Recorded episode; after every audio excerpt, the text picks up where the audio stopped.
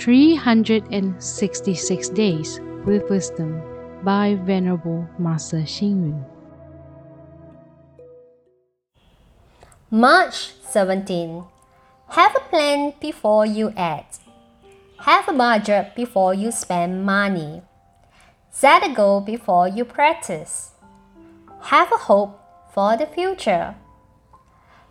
We must have some methods when handling matters related to our families and society so that we can handle them smoothly.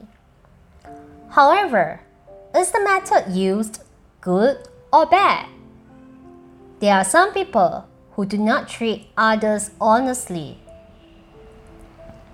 In order to take advantage of others, they cheat and lie without hesitation whenever and wherever they can.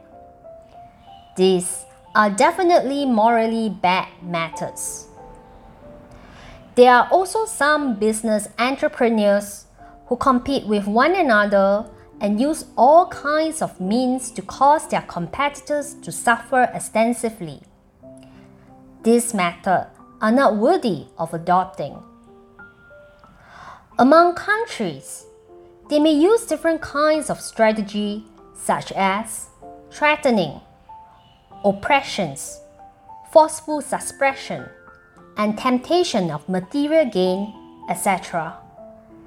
This means used to force acceptance from others are strongly discouraged.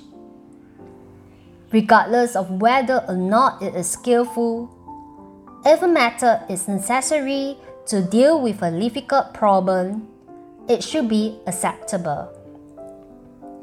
For example, it is acceptable and polite for a daughter in law to praise her parents in law for no real reason in order to please them. Similarly, parents can be effective by using encouraging, inspiring, and rewarding means to encourage their children to study diligently. Are the different means used good or bad? If they are used to take advantage of others, they are definitely morally bad.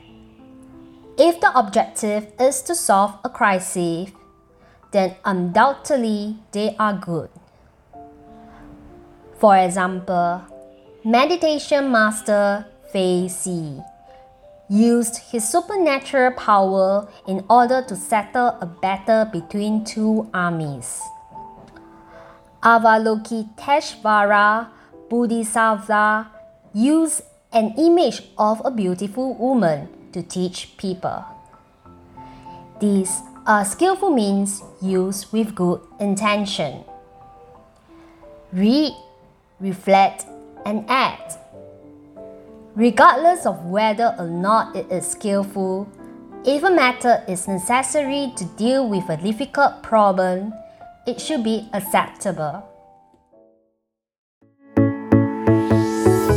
Please tune in, same time tomorrow as we meet on air.